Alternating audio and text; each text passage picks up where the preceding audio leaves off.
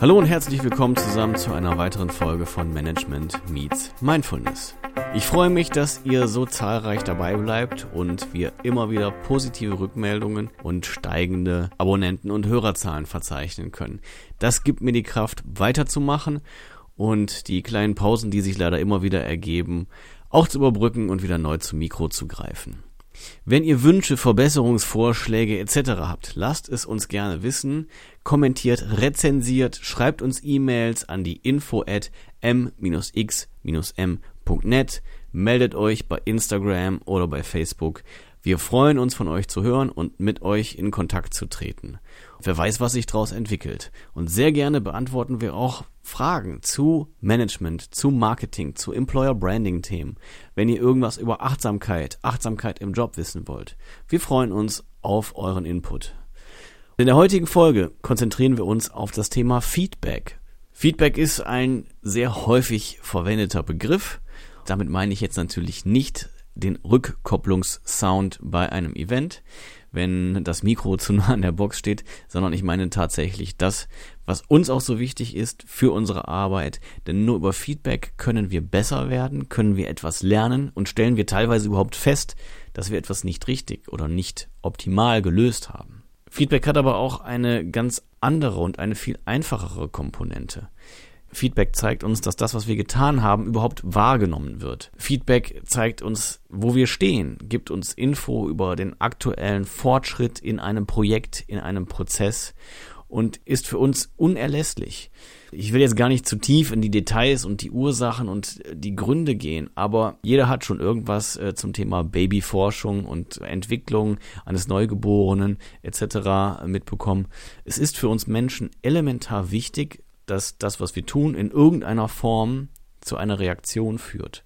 Es gibt nichts Schlimmeres, als in einem isolierten Raum zu sein, sich auszudrücken und nicht wahrgenommen zu werden. Deswegen ist es für jeden von uns extrem wichtig und man merkt es in den sozialen Netzwerken, wie viele von uns und wie wir alle irgendwie danach gieren, eine Reaktion zu provozieren. Im Bestfall, selbstverständlich, eine positive Reaktion. Nichtsdestotrotz der eine oder andere möchte natürlich auch provozieren, er möchte anecken und es geht ihm überhaupt nur darum, wahrgenommen zu werden. Und das zeigt genau den Punkt, Feedback ist essentiell. Meine Aufforderung an der Stelle, mein Impuls an euch lautet, nutzt Feedback, gebt Feedback und vergesst es nicht.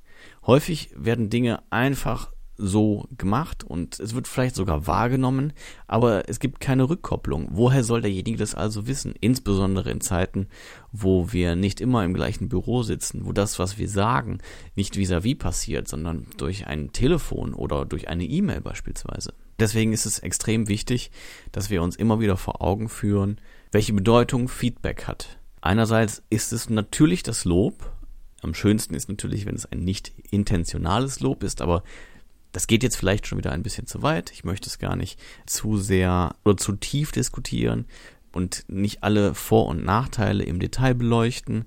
Natürlich kann Feedback auch negativ genutzt, sogar missbraucht werden, aber deswegen macht es es nicht im Grundsatz zu einer schlechten Sache. Feedback ist im Grundsatz natürlich eine neutrale Sache, die weder positiv noch negativ ist. Es ist das, was man daraus macht, dass es eben zu einer positiven oder negativen Handlung führt. Nichtsdestotrotz ist es für uns Menschen elementar wichtig und daher zunächst einmal gut und richtig, wenn wir unserem Gegenüber, unserem Gesprächspartner, unserem Kollegen, Freund, Mitarbeiter, Vorgesetzten in irgendeiner Form eine Rückmeldung zukommen lassen. Ganz einfaches Beispiel. Es gibt einen Arbeitsauftrag von einem Kunden, von einem Vorgesetzten, von einem Kollegen. Wir sind akribisch und wir führen ihn sofort aus und machen es wunderbar, schnell und für alle Beteiligten zufriedenstellend. Jetzt ist es so, dass der Auftraggeber nicht immer auch der Empfänger des Resultats ist. Bedeutet, ein Vorgesetzter sagt, kümmere dich bitte um dies und das gegenüber Kunden XY. Du als guter Mitarbeiter greifst die Sache auf, erledigst es, der Kunde ist zufrieden, alle sind happy. Denkst du. Warum? Weil dein Vorgesetzter die Reaktion des Kunden natürlich auch nicht mitbekommen hat. Er hat also im Zweifel weder von dir noch vom Kunden eine Rückmeldung erhalten und weiß also gar nicht, wie der aktuelle Status quo ist. Im Zweifel ist er also sogar beunruhigt, will aber nicht drängen, will nicht unbedingt nachfragen, schon mal gar nicht beim Kunden nachfragen, warum kriegt er es nicht intern geklärt. Vielleicht hat er auch einfach viel um die Ohren und drei Tage später fällt es ihm siedend heiß ein, wow, da war noch was, ich habe nichts mehr davon gehört, was ist da eigentlich Stand der Dinge? Und dann fragt er nach und du sagst, ja, ich habe es alles perfekt gemacht und erwartest dafür im Zweifel sogar ein Lob, was er aber gerade gar nicht imstande ist, dir zu geben, weil er immer noch völlig voll der Sorge ist, dass es nicht erledigt wurde und der Kunde am Ende des Tages womöglich unzufrieden ist. Eine kurze Rückmeldung an deinen Chef ist erledigt, kannst du aus dem Gedächtnis streichen, erscheint manchmal unnötig, ist aber eine sehr, sehr wichtige Geschichte. Bleiben wir in diesem gleichen Beispiel. Dein Chef hat dir eine Aufgabe gegeben, du hast sie sofort und zur vollsten Zufriedenheit aller Beteiligten erledigt. Dann ist es natürlich die Aufgabe deines Chefs, das auch nochmal kurz zu kommentieren und zu sagen, prima. Er muss jetzt da keine große Lobeshymne schwingen, einfach nur zurückmelden, prima, danke, dass du, dass sie das so schnell erledigt haben. Wir freuen uns darüber. Wir stellen fest, es ist wertgeschätzt, dass es auch schnell gemacht wurde. Und natürlich motiviert uns das auch. Und der Umkehrschluss ist natürlich, was passiert, wenn alles ausbleibt?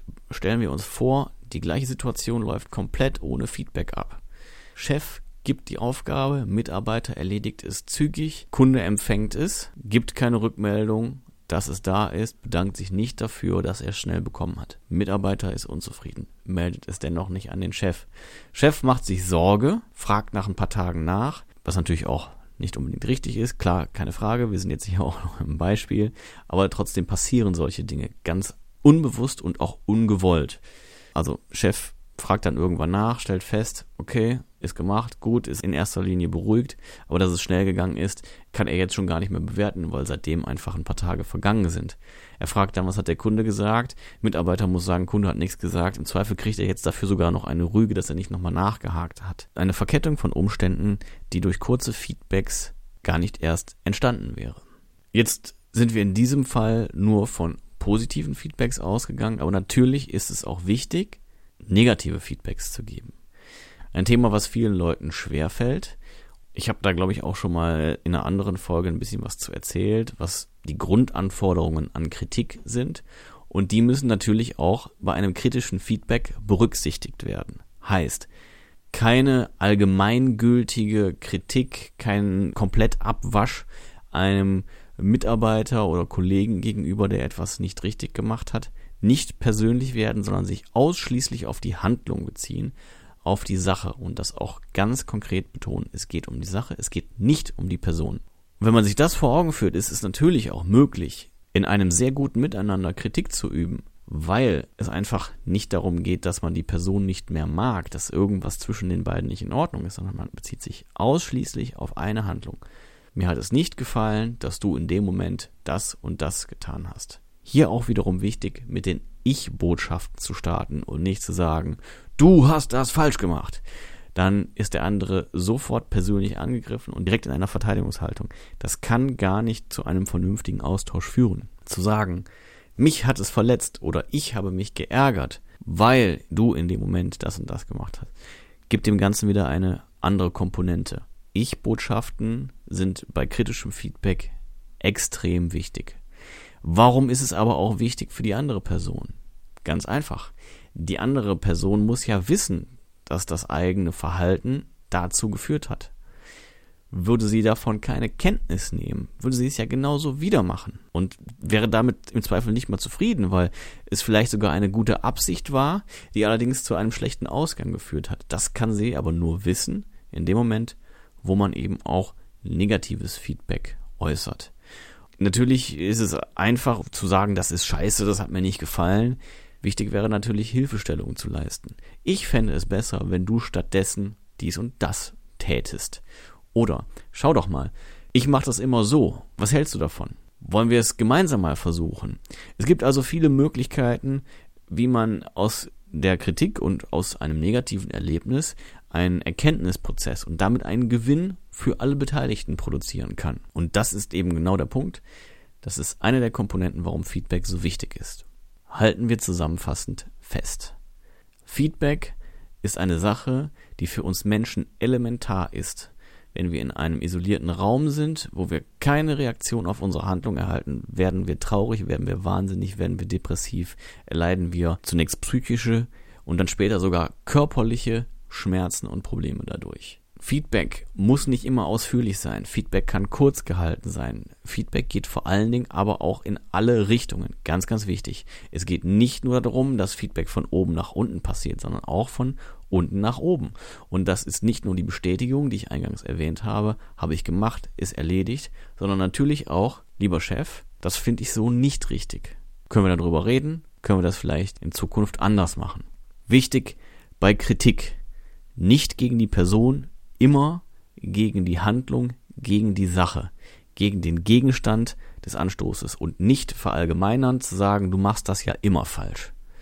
Was ist jetzt die Komponente der Achtsamkeit? Zunächst einmal, dass man natürlich auch gerade in den Kritikpunkten, die manchmal natürlich sehr, sehr schnell passieren müssen, sich kurz auf sich besinnt, kurz einmal tief durchatmet, bevor man lospoltert, sich zurückbesinnt auf das, was der eigentliche Punkt ist, und das ist die Achtsamkeit. Man findet ja nicht den Menschen beschissen, blöd und doof, sondern es geht darum, dass einem die konkrete einzelne Handlung nicht gefallen hat.